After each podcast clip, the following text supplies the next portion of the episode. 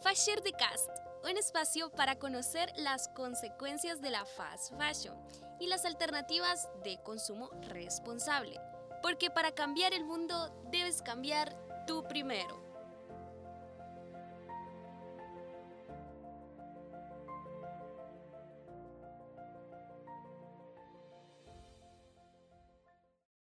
Hola, soy Michelle Castillo. Bienvenidos a Fashion the Cast. Y yo, Ariel Gómez. Gracias por acompañarnos. No olvides seguirnos en nuestras redes sociales como arroba fasherde. Comenzamos. El nombre de nuestro primer episodio es Esclavos de la Fast Fashion. Hablaremos y abordaremos temas de la fast fashion, es decir, sus desventajas, cómo se genera su producción y a quiénes afecta.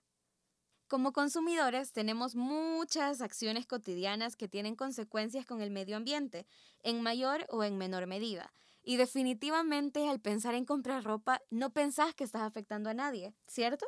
Para nada, la verdad creo que es algo que no se suele pensar cuando uno va a comprar las prendas, porque parece ser algo insignificante que no puede tener quizá ninguna repercusión, o al menos la mayoría de personas piensa eso. Sin duda hay cosas que podrían eliminarse o sustituirse para disminuir la contaminación, y definitivamente la forma en la que compramos la ropa podría ser una gran ayuda para el planeta. ¿Una ayuda? A Sí. ver, ¿cómo? Cuéntanos, cuéntanos un poco más. Creo que sería un poco difícil imaginarte un planeta sin ropa, ya es como una necesidad básica, pero no quiere decir que tenés que dejar de utilizarla, sino todo lo contrario, tenés que empezar a ser un consumidor responsable. Por eso es muy importante conocer sobre la temática de la fast fashion. A ver, cuéntanos, fast fashion, ¿qué, qué es eso? La fast fashion es el fenómeno por el cual se introducen colecciones de ropa que siguen las últimas tendencias de la moda y que han sido diseñadas y fabricadas de forma acelerada y a bajo costo. ¿Y, y qué hay detrás de esto?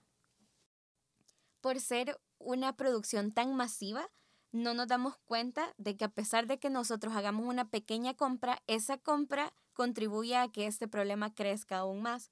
Por ejemplo, tan solo en 2020 y con una pandemia a cuestas, se esperaba que las ventas en la industria de la moda alcanzaran alrededor de 664.470 millones de dólares a nivel mundial.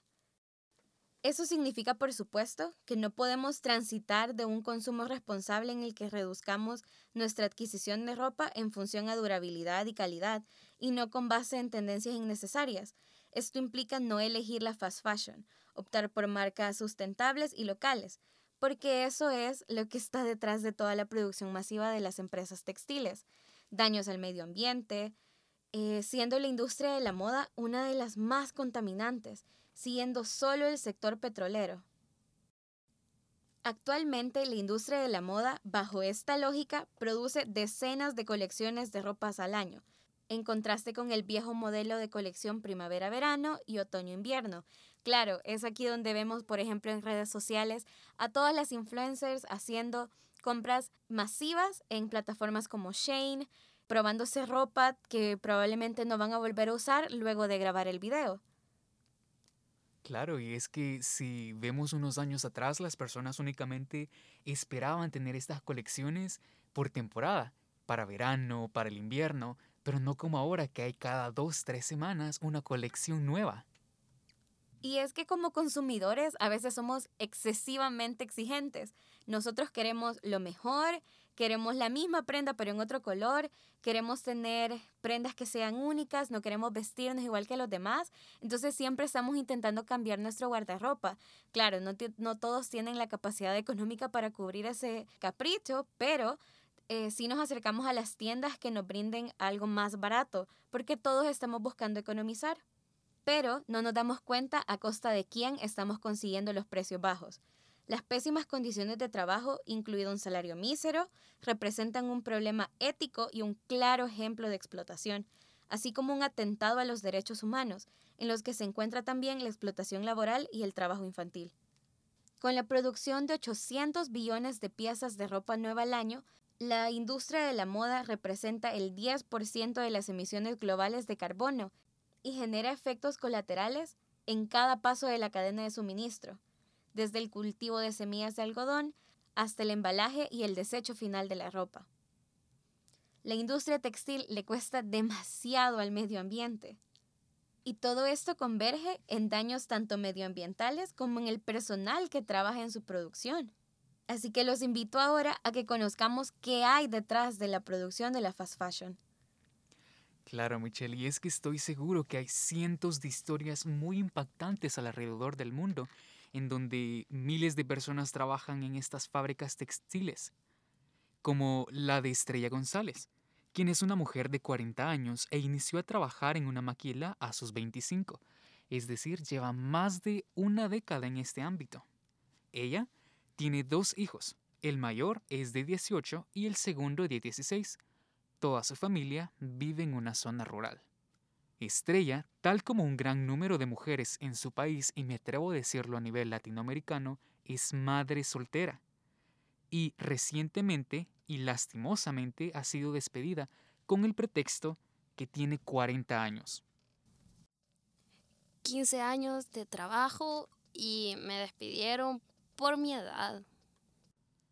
Estrella padece varias enfermedades y dolencias asociadas al trabajo en la maquila, desde problemas en la columna, debido a los movimientos repetitivos, hasta sinusitis crónica provocada por la aspiración de las pelusas que resultan de estar todo el día cortando telas y distintas cosas que se utilizan dentro de estas fábricas. De joven, ella vivió en un cantón rural y muy pobre del estado de Oaxaca, en México. Durante su niñez, sus padres no contaban con los recursos para poder darle los estudios superiores, así que aprendió a coser tal cual como su madre. Ambas arreglaban y confeccionaban ropa en su pueblo, pero no era suficiente para sustentar el hogar. Estrella conoció a un hombre que le prometió estabilidad e ingenuamente se fue con él. Pasó un par de años sin trabajar hasta que nació su hijo mayor. Pero al igual que miles de mujeres en México, el esposo de Estrella los abandonó a su suerte. Así que ella decidió regresar a la casa de su madre para cuidar de su bebé, mientras ella buscaba trabajo no tenía oportunidades laborales, pues por ser eh, madre soltera y no tener eh, los estudios, pues los superiores. Pero me contrataron en una maquila. Lo que ella vio como un alivio para poder llevar ingresos a su familia se convirtió en una pesadilla durante 15 largos años, con jornadas de 24 horas sin interrupción sueldos miserables y falta de higiene en las fábricas, con un salario que no le alcanzaba ni para los gastos básicos de su hogar. Me parece sumamente injusto que nuestro closet dependa de historias desgarradoras como la de Estrella. Exacto, son cosas que parecen imperceptibles para cualquier joven que está comprando estas ropas y no tiene ni idea de lo que pasa con sus trabajadores. Otro ejemplo de estas historias es una de las amigas de Estrella. Su nombre es Mariana, quien también es empleada de una de las empresas maquiladoras y textiles en el municipio de Magdalena Apasco, en Oaxaca.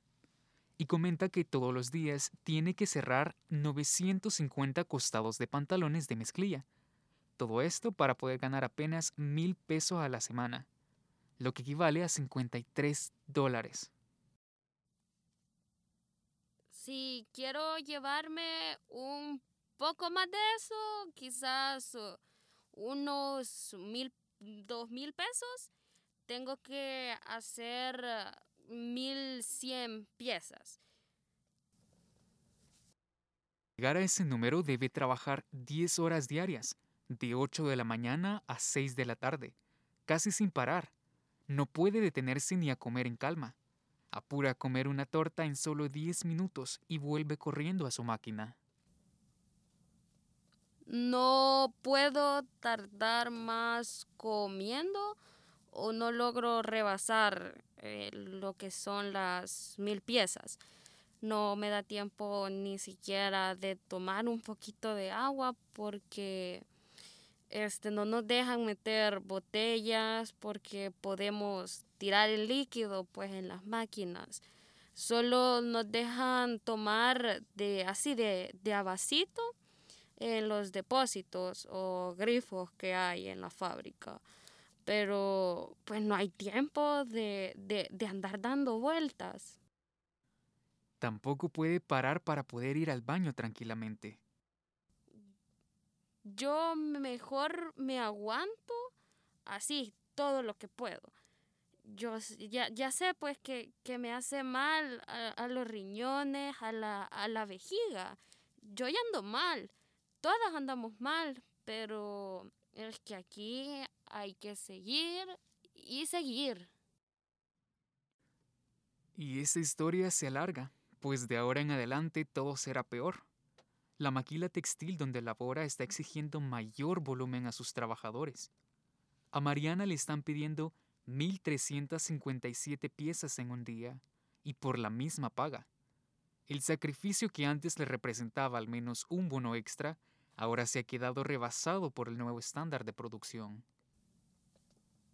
Lo único que nos dicen, eh, que nos dice la empresa, pues para justificar eh, ese gran cambio, es que habían hecho malas cuentas y que no se está saliendo pues con lo que necesitan para entregarle a las marcas. La trabajadora no tiene prestaciones ni seguro social. La maquiladora donde trabaja optó por cambiar su figura de sociedad anónima a la de una especie de cooperativa y les quitó a sus empleados las prestaciones bajo el argumento de que ahora serían socios.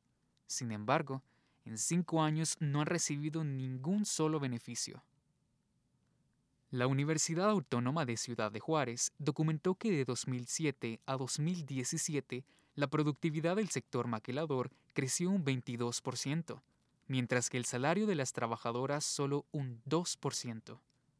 En la maquila, el peor escenario lo tienen las mujeres, que representan más de 50% de la plantilla laboral, pero ocupan menos de un tercio de los puestos de supervisión, técnicos y administrativos. La mayor parte se desempeña como ensambladoras y reciben salarios más bajos que los hombres.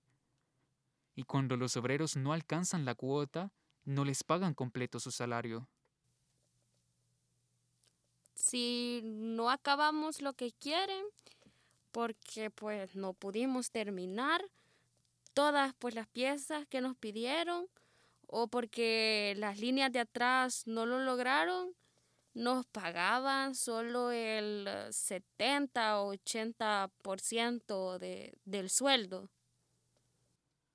Les dicen que si hacen un X número de piezas les van a dar un bono. Y cuando algunas empiezan a alcanzar esa cifra, la empresa lo vuelve el estándar para todas. A las que no llegan a ese nivel, les descuentan y entonces las que quieren llevarse un bono extra tienen que rebasar esa cantidad, y así las llevan engañadas. Reina Ramírez, quien fundó el colectivo Obreras Insumisas de Tehuacán, en Puebla, después de trabajar 20 años en una maquila, explica que para establecer las nuevas cuotas, las empresas también usan lo que se conoce como toma de tiempo van registrando cuántas piezas hace cada trabajadora en un cierto lapso, pero toman como estándar el registro de las más hábiles o de las más jóvenes. Y después les exigen a todas llegar a esa misma producción. Esta parte de la historia donde los trabajadores tienen sueldos mínimos y que no les alcanza para casi nada, se repite alrededor del mundo, como en Camboya país donde gran parte de su economía está basada en la industria textil. Ahí, los salarios de la mayoría de los empleados de estas fábricas no llegan ni siquiera a los 80 euros al mes. Estamos hablando de menos de 4 euros al día, por jornadas que con demasiada frecuencia superan las 10 horas diarias continuas. Es verdad que en estos países el coste de vida es un poco más barato, pero ese sueldo queda muy lejos de ser suficiente para poder cubrir las necesidades más básicas, lo cual tiene consecuencias muy serias para ellas y sus familias. Tal es el caso de Chanari, una mujer de 30 años quien vive en Phnom Penh, la capital de Camboya, y trabaja desde los 16 años en una fábrica textil.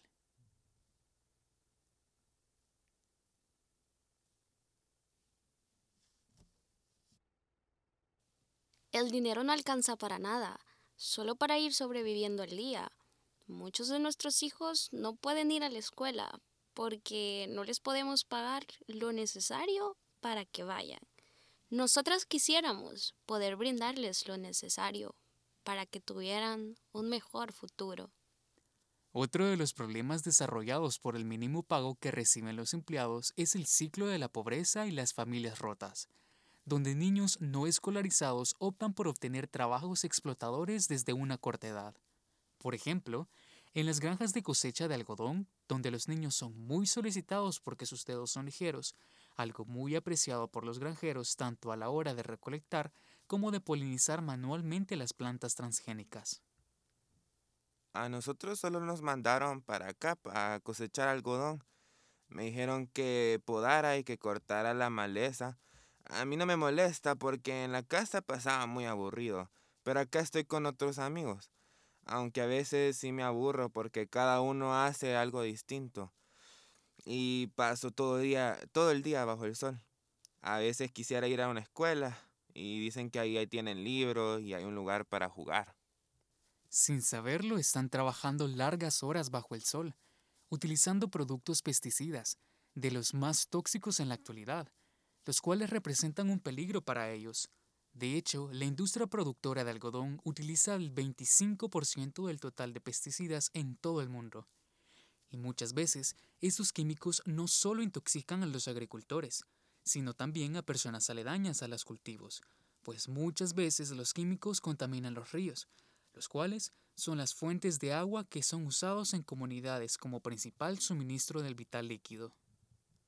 Si ganara más dinero, podría comprar más comida, o mejor un ciclomotor de segunda mano.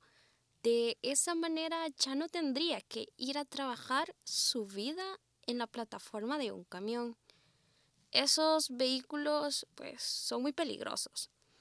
Todas las semanas muere alguna mujer que va de camino a la fábrica y mejor aún podrían ahorrar el dinero para mandar a, nuestros hijos a la escuela. El dinero que llega a casa no es suficiente para pagar la educación, ropa o comida para la familia. Muchas de las trabajadoras se ven obligadas a enviar a sus hijos de vuelta a su pueblo natal, en zonas rurales, donde estos vivirán con sus abuelos hasta que tengan edad para trabajar en las fábricas, y viéndolos solo un par de veces al año, creando así a la nueva generación de empleados, quienes cada vez se empiezan más jóvenes.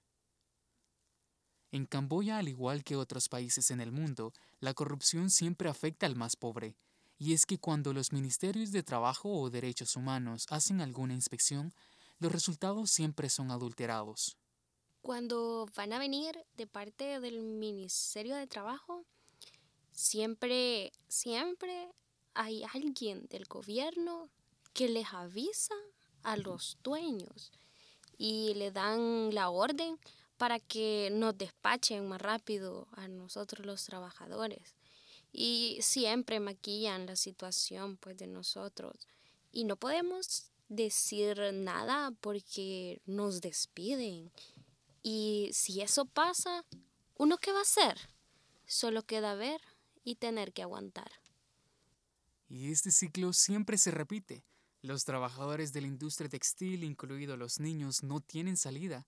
Por más que quisieran cambiar su situación, no pueden, pues la falta de educación, oportunidades y las exigencias de la industria de la moda les atan a permanecer en sus labores, como esclavos modernos de una sociedad que cada vez es más exigente a la moda. Sin duda alguna, estas situaciones van más allá de solo producir ropa, sino la vida de miles de mujeres, niños y jóvenes que sin importar su situación de vida, son esclavos modernos de una sociedad cada vez con más gustos exigentes de la moda. Como consumidores, somos una parte crucial de la industria de la moda. De hecho, somos nosotros quienes promovemos con nuestro consumo dichas actividades. Nuestro deseo de moda, especialmente moda rápida o a precios bajos, es el motor de la industria global a buscar medios más rentables para satisfacer y crear una demanda cada vez mayor de sus productos. Debemos ser conscientes de que nuestras decisiones de compra no solo nos afectan a nosotros, sino también afectan la vida de millones de mujeres, niños y jóvenes que fabrican estas prendas. Por ello, a nivel industrial, lo que propone la Fundación Ellen MacArthur es un modelo circular, ya no lineal, de su producción, basado en cuatro ejes fundamentales. El primero es dejar de usar sustancias peligrosas en la producción y reducir los materiales que despiden microfibras.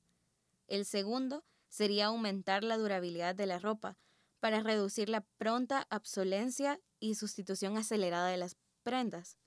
El tercero es mejorar de forma radical el reciclaje, algo que puede lograrse desde el diseño de modas o el incentivo de usos de materiales tanto reciclables como reciclados.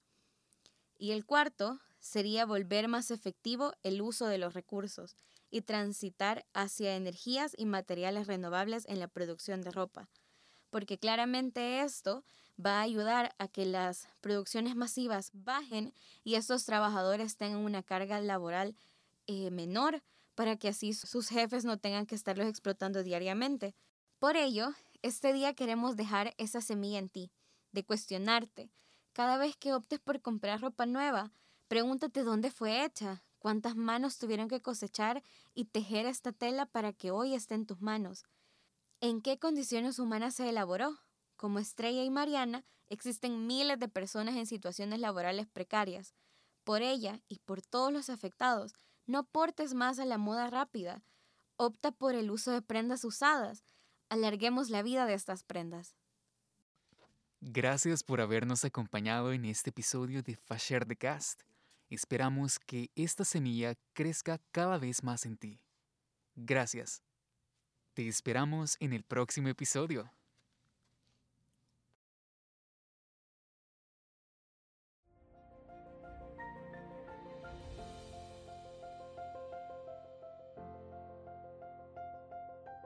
Desenmascaremos juntos el consumo irresponsable. Conoce más de esta problemática en fasherde.com. Te esperamos en el siguiente episodio de Fasher de Cast.